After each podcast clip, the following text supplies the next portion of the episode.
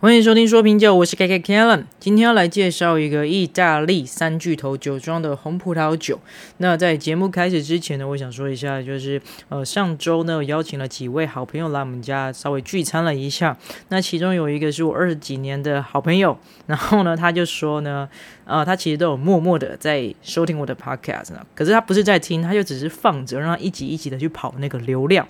那其实很感谢他，因为。如果他没有说，其实我也不知道他有默默的在做这一件事。那其实有一点呃好笑的是说呢，那天我也开了一支就是 Human Made 跟奔赴联名的其中一支酒款嘛，那也是挑了一些鳄鱼图案。那我就说，哎，那你有没有听到我最新一集？如果你有听的话，你就知道我在讲这个酒标。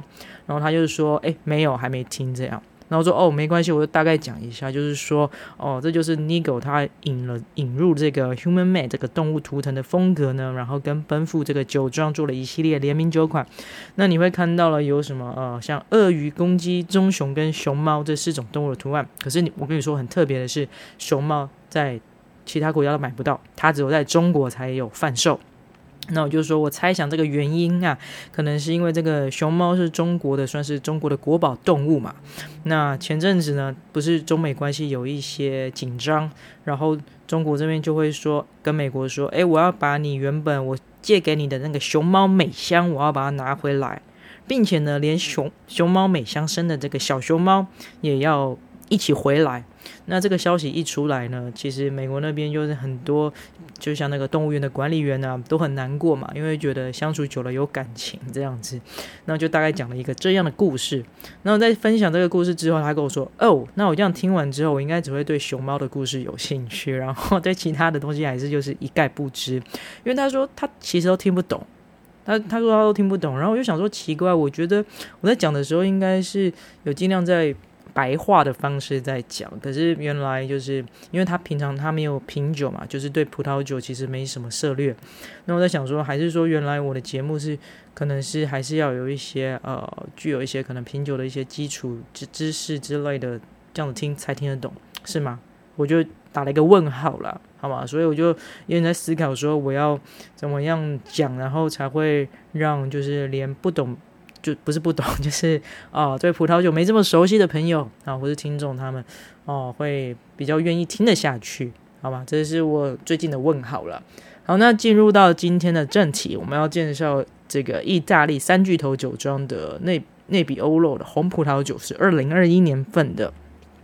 好，那酒庄是这个特雷蒂贝里特雷蒂贝里酒庄，然后或者我们台湾很多翻译成三巨头酒庄，那。产区呢是在意大利的 Piemonte，那这支呢是法定的 DOC 等级。那其实呃，听众朋友如果有在听节目的话，应该不陌生，因为这大概已经是第三次我们在介绍呃有等级的意大利葡萄酒，好吗？那我这边大概再概述一下，这个等级 DOC 呢，它是意大利法定产区的葡萄酒，那是意大利分级制度中呢第一个创建的等级，相当于法的。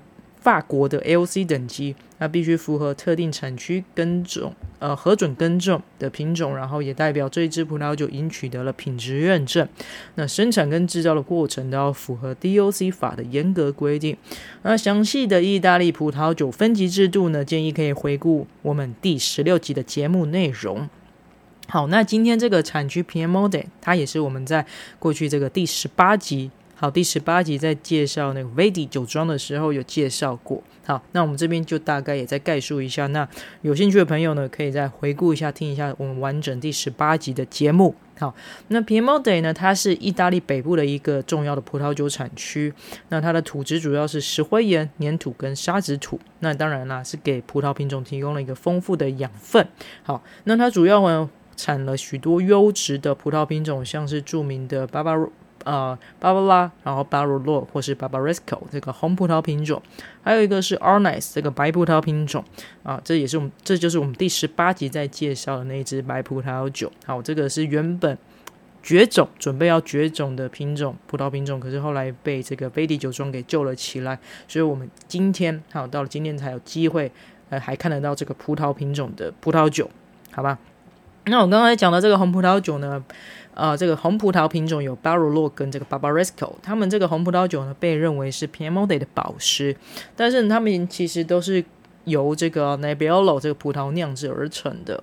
那 Nebbiolo 它是 Piemonte 地区内最重要的一个葡萄品种之一，那产生的酒类呢，通常是具有一个高度的酸度或是浓郁的单宁，好，然后并且具有一个优雅的花香或是红果香气。好，那虽然 Nebbiolo 它是意大利种植面，它不是意大利面积种植。不是意大利种植面积最广的品种，可是呢，它是当地的原生品种，所以是一个很重要的葡萄品种。哦，那它是一个晚熟型的，晚熟型，然后又非常挑剔生长环境，主要呢是集中在意大利北部。好，那关于这个 Nebbiolo 的名字由来呢，有两种，一种是说跟这个雾雾在意大利的意大利的语言里面好像叫做 Nebbia，好，N E B B I A，好，那有。跟雾，因为有人说呢，它就是在这个 Langhe，它的这个产区啊，Piemonte 的这个 Langhe 区，哈，它这个丘陵地形呢，在采收的时候呢，常常会出现雾气，所以给它取名这个谐音叫做 Nebbiolo。那另外一个说法则是说呢，它的葡萄外皮上会覆盖一层像雾一般的白色天然蜡。所以都是跟那种白白雾雾的有关，所以叫 Nebbiolo。那 Nebbiolo 这个品种呢，它的葡萄酒通常需要一个较长的时间做陈酿，少则大概两到三年，多的话大概八到十年。那等待的期间呢，我们可以。呃，它的色泽呢，会从原本的深宝石红色，大概转成一个砖红色。在香气上呢，会有更明显的玫瑰花香，或是成熟的樱桃香气。那当然啦，因为它陈酿的过程越久呢，它这个单宁呢也会越来越顺口圆润，好吗？这大概是这个品种的特色。那来讲一下这个酒庄，我们刚刚有在介绍它在台湾翻译的时候，有些叫做三巨头酒庄。我那时候就觉得奇怪，为什么它的明明就是看起来没有三巨头这种感觉的音，那为什么？怎么会翻译成这样呢？原因原因是来自于它的这个这个啊、呃，它的酒庄名称叫做 Tredepilly。好，在意大利文的翻译是指说来自 Belli 的三个人。好，Belli 是他的这个一个小村庄。好，一个小村庄。那我觉得可以解读一下，跟我们英文的那个 Triple 有相关吗？因为 Triple 也是那个三角的意思嘛，所以会有三个人、三个、三个的意思。好，所以在想说，他可能也因为这个意大利文的翻译，所以在台湾这边就会部分翻译成三巨头酒庄。好，那。关于这一支酒，我们刚刚讲是二零二一年份嘛，好，那二零二一年份的这个 p m o d 它发生了什么事情呢？它那一年的四月，二零二一年的四月，它遭受了一场比较严重的双双害，好，霜害。那在葡萄园，当然葡萄园的地块呢都受到了一些严重的损害。那除了这一件事情呢，这个二零二一年份呢，也是过去几十年来最干燥的一年，好。但是呢，因为冬季有大量的雪水跟雨水，所以，哎，结果刚好保护了这个葡萄藤，让这个葡萄藤在整个季节都还是保持着健康，所以呢，就是比较没有受到这个干旱的影响。那也因为这样呢，所以酿造出来葡萄呢，会具有一个出色的色泽跟浓度。好，那如果说品饮感想，因为这个今天我是拿之前的库存酒了，就是。之前聚会之前聚会喝到的一瓶酒就不错，就拿出来想说分享给大家知道。那一样我就是翻开我的品酒笔记，分享给大家知道一下我当下的品饮感想。那这一支呢，在色泽上会是蛮浓郁的，它是呈现一个深沉跟饱满的红色。那在气味上呢，会闻到一种干燥的玫瑰香气，然后带有一些小红莓的那个果香。好。那饮用的感觉呢？你会感觉到那个经典的 Nebbiolo 的矿物的感觉，矿物味，然后还有一些深厚的黑黑樱桃的香味。好，然后层次算是蛮丰富的，然后带有一些成熟的单宁。整体来说呢，它是一个我觉得是单宁跟酸度蛮平衡的一个酒款。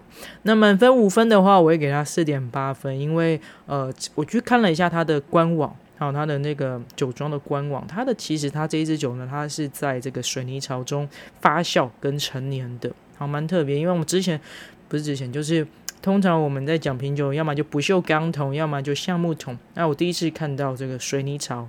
对，它英文它是用那个混凝土的那个单字了，那所以就是水泥相关的一个一个容器，好，它是在这个水泥相关的这个容器里面做一个发酵跟陈年，我觉得蛮特别的。那在这样的容器里面呢，你酿出来的酒居然还可以有这么这么丰富的一个结构，一个酒体，一个完整的结构，我是觉得蛮讶异的。那去查了一下，它其实呃价钱不算太高，好，大概大概一支大概台币一千五上下，所以我觉得还算可以接受，因为它是一个意大利，我觉得算是一个呃蛮有名的一个品种，然后又是一个 DOC 的等级，那我觉得其实有这个价格，我就觉得是差不多的，好吗？好，那最后要强调一下，本人的评分仅供参考，禁止酒驾，未满十八岁禁止饮酒。今天的节目先到这边喽，拜拜。